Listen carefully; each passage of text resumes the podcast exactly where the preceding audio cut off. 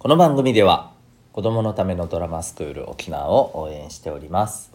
え演劇を通して自分の表現力思考力決断力などを磨きまた、えー役を通してですね、えー人というものと向き合ったり、まあ、自分自身の気持ちと向き合ったりそして、えー生きる力の、まあえー厳選になるコミュニケーション力こういったところをですね磨いていくそれを、まあ、楽しくですね時間を伴いながら磨いていける素敵な教室でございます。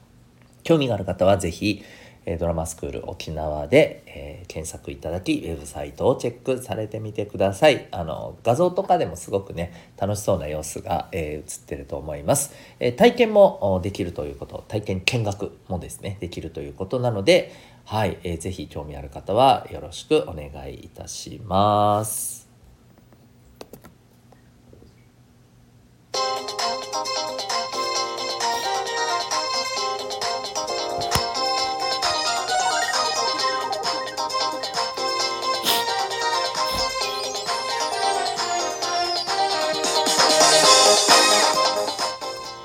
皆さん日々行動してますか？小中高生の生きる力ジオホームルームでございます、えーお相手は私強みをコーチングで伸ばす親子キャリア教育ナビゲーターのデトさんです。えーおうち学校とは違う学びと自分の居場所が得られるオンラインコミュニティ民学も、えー普段運営しております。えー民学では質問相談 OK ポイントでご褒美もある自習室そして好きなジャンルで雑談できるルームが、えー自由に24時間使えます。さらにですね、えー心理学お金の知識、え楽しく楽に生きるためのスキルなど学校では学べないことを学べる生きる力の授業というものも受講できるというコミュニティでございます。興味ある方はウェブサイトへのリンクがコメント欄にあるのでチェックしてみてください。さあ今日なんですけれどもえーっとですね僕は今またあのいろんなことを日々ちょっとねあの学んでましてで昨日ちょっとその勉強会をね、まあ、ズームでね、えー4時間ぐらいずっとね勉強してたんですけどいやすっごい面白くて何の勉強かちょっとまた後々ですねえーっと発表していこうと思ってるので今はちょっと伏せますけれども分かったのはですねえー僕はなぜブログが書けないかっていうのがめっちゃ分かりました。僕ブログを書こう書こうってむっちゃね頑張ってた時期が何回もね過去にあるんですよ。それもね足掛け78年78年ですよ。わかります？78年。小学校の在籍期間より長いんですよ。その期間ですね僕は書こうとしては失敗しまた再び書こうと頑張っては、え挫折し、えこれをですね繰り返して今に至ります、はい。え結論書けてませんみたいな。でなんでかなと思ったんですけどねめちゃくちゃ理由が分かったんですよ。で僕は今この「生きる力ジオ」っていうのを、えー毎日ね放送してますけどこれもうそろそろね1年になるんですよ。自分で言うのもなんですけど毎日1年間続けるっていやねえよくまあ続いてるよなって感じなんですけどこうブログブログは無理ですわ、うん、これはできるけど。でこれもねめっちゃ理由が分かったんですよ。なぜこんなこれは1年間続けられてブログは78年間かけて、えーとうとうできてないのか、うん、めちゃくちゃ分かりました、えーすごいこう腑に落ちて道なんていうのかな。すっきりした感じでね今はい放送しております。ということで、えーここからテーマになるんですけど今日のホームルームですね。ホームルームのテーマはちょっとすっきりしないですよ。はい、えーというのもですね今日はやっぱりこれについてね話さないといけないなと思ったんです。ということで、えー今日のテーマ「あなたの正義はどこにありますか?」というテーマでございます。えーこれはですね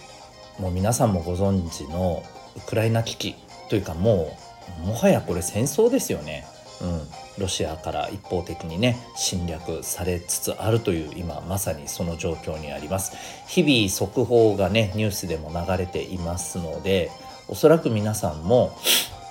えー個人差はあると思うんだけどね、えー耳にしたり目にしたりしてると思います。で、まあ、皆さんこれどう思いましたかね？あの、まあ、それぞれね感じたことはあると思うんですけれども、うん、で何て言うかこう戦争がいけないっていうのはもうこれは言うまでもないし大前提だし、はい、でも起きてしまうっていうね、えー、まあ事実がそして歴史があるわけじゃないですか。これをちょっと踏まえてですね、今日はこのテーマで話していきたいなと思うんですよね。でねこれあの皆さんこのウクライナに関するね報道、まあ、何をどのぐらいご存知なのかっていうのはそれぞれあると思うんですけれどえっ、ー、とこのまあロシア軍の侵攻がね始まった侵略が始まったこのなんだろうちょうど時期に合わせてですねこのロシアの、ね、プーチン大統領が、えー、テレビで演説していたんですね。まあ、あのどうして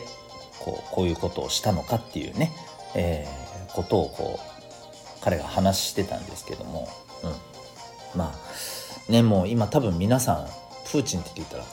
あいつかマジでマジで終わってるみたいなね多分あのイメージあるんじゃないかと思うんですけど、まあ、とりあえずちょっと聞いてください。えっ、ー、とですね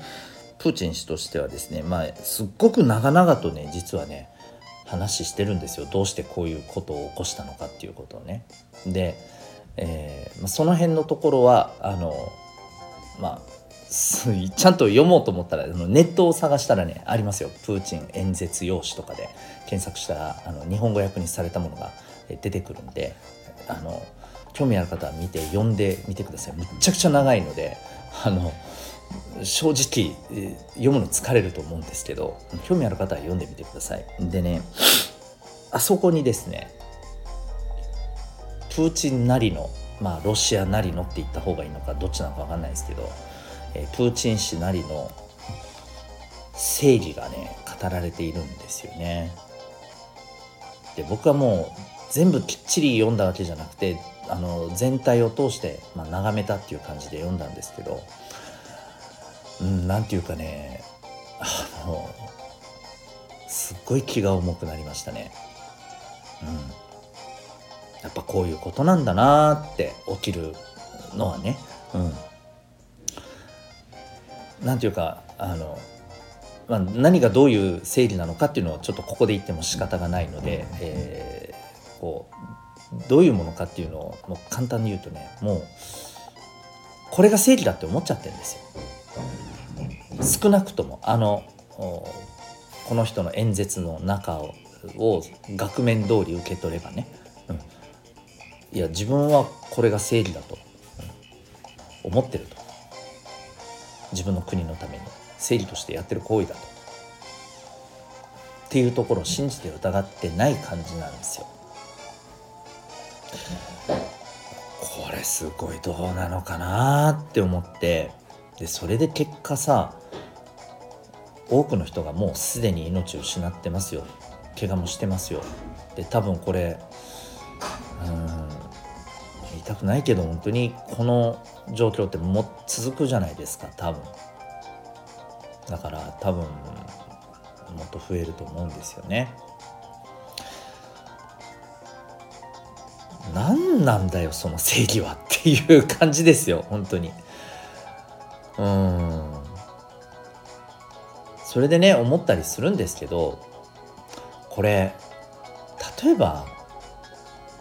人と人とでねいがみ合って憎しみ合って、まあ、場合によっちゃねあの命を奪うっていうね、まあ、殺人事件みたいなのに至ったりすることもありますけどその時も結局ですねこれどなんていうのかなあのもうもう本当にあの陳腐な表現ですけど、えー、なんかね漫画とかアニメの中の悪人と善人っていう話じゃなくてですね、うん、これはあのお互いに持ってる正義があってでこれが絶対だと他の正義はありえんと、うん、もっと言うと自分の正義をこいつは潰しに来てると、うん、いうことでね、えまあ、そういう命を奪い合うっていう最悪のこのところにまでね、えー、段階にまで行ってしまうっていうねことなんじゃないかと思うんですよね。でうんもちろんねあの全部が全部そういうものではない本当に例えばねあの殺されそうになってさ、えー、それに対して自分を守ろうとして逆に殺してしまったみたいないわゆる正当防衛っていうのもねそれは中にはあるんでしょうけれどほとんどの場合はねやっぱりこう、うん、自分の中の正義っていうものを信じて疑わないぐらいこう硬いものにして絶対的なものにしてその結果行き着いたところがそこなんじゃないかなっていう気がやっぱするんですよね。改めて。この、えー、いろんなね、えー、殺人事件でまあ起きた顛末とかを見たりさこう今回のウクライナ危機に関してのウクライナ戦争に関してのこのプーチン氏の演説を見ててもねそんな気がするんですよ。うん。なのでもちろんねいろんな理由は全部絡んでると思いますよ経済的なこととかね。うん、この戦争って結局あの一人と一人の話じゃないわけなので、うん、もういろんなものが全部ぐちゃぐちゃにあのぐちゃぐちゃではないけど複雑にねあの絡み合っているので、うんまあ、この整理がどうのっていう一面だけでね、え片付けることは絶対にできないんだけれども僕はやっぱりちょっとその部分ってすごくあの大事にするべきことじゃないかなって思いましたね。うん、でそこでですね是非皆さん改めて考えてほしいのは自分が大事にするべきこう正義というか価値観があると思うんですよ。これは、えー、自分が大事にしたいこれは絶対に許せないみたいなものがあると思うんですけれど、えー、あなたにとって絶対許せないものが大事だって思ってる人もいるんじゃないかって話なんですよ。でそういう人にどうしますか？排除します。それってあなたが持ってる感じてる大事なことが許せないものだって思ってる人から「お前を今から排除する」って言われて「あしょうがないっすね」ってやります。違うよね。どっちも違うじゃないですか。やっぱりちょっとね改めてそこ考えるべきだと思いますね。うん。もっと言うとそこまで深刻じゃなくてもね軽々しくね、うん、あこいつなんか腹立つからあの排除しようぜみたいなさそんなノリでやってる人もいるわけじゃないですか。それがいじめなわけじゃないですか。こんなのも含めてですよ、うん、自分の中にある正義ってそんなに大事かと絶対的なものかと僕はやっぱり思ったんですよね。これを絶対的なものって、えー、思うことは僕はすっごい最終的にはそう思ってる人を不幸にするという気がします。だから自分の持ってる正義って、えー、なんか絶対的なものとか揺るがないものっていうよりは少しふにゃふにゃなぐらいでいいんじゃないのかねっていう気がしますね。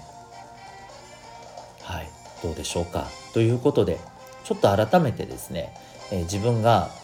絶対に例えばこれが大事だこれは絶対許せないみたいな風に思ってることがあるとした時にちょっと今一つそれをね考えてみてください。うんもしかしたらそれを大事にしたいと思う人がいるかもしれません。例えばあの、えっと、人を殺すのがダメだとか、えー、いうのはそれはそうですよあのそういうことじゃなくて、うんえー、その、まあ、それこそプーチンさんのえー、演説で言うとですよ彼はまあなんだろうこう自分の国っていうものがどうねロシアっていうのが長年かけていかにあのこう扱われてきたかみたいなねこういうことだったりみたいなのを話してるわけですよ。うん、だまあだからちょっと個人ではなく国っていうね、えー、レベルでの話にそこにはなってしまうんだけれどね。うん、でも、うん、なんだろうなあのこれが絶対だからじゃあそうじゃないものに対して命を奪ってまでもそれをやるって。本当に命を奪ってまでも守るべきものですか？それっていうね、うん、ところがやっぱり僕はあるんですよね。はい、まああの国レベルとまた個人レベルって全然話が違うんでね、えー、で今日僕がまあ話したいのはあくまで皆さんに向けてなので個人レベルで考えた時にそう相手のね、えいる場所とか生きる場所を奪ってまで自分のその整理守りたいっていうねなもじゃねえだろうっていう気がするんです僕は。うん、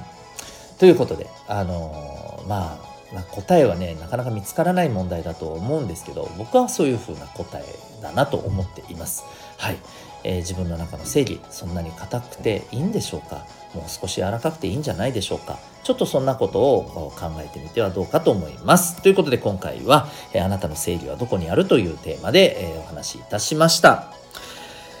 えー、この、あの、生きる力ジオはですね、このホームルーム以外にもですね、えー、聞くだけ生きるスキルの授業というものもお届けしております。こちら各回120円でですね、えー自分で学ぶテクニックとか人間関係が楽になる心理学。今未来を楽しく生きるためのスキルの磨き方などをですね聞いて学ぶことができる内容になっております。最初の何分かは無料で聞けますので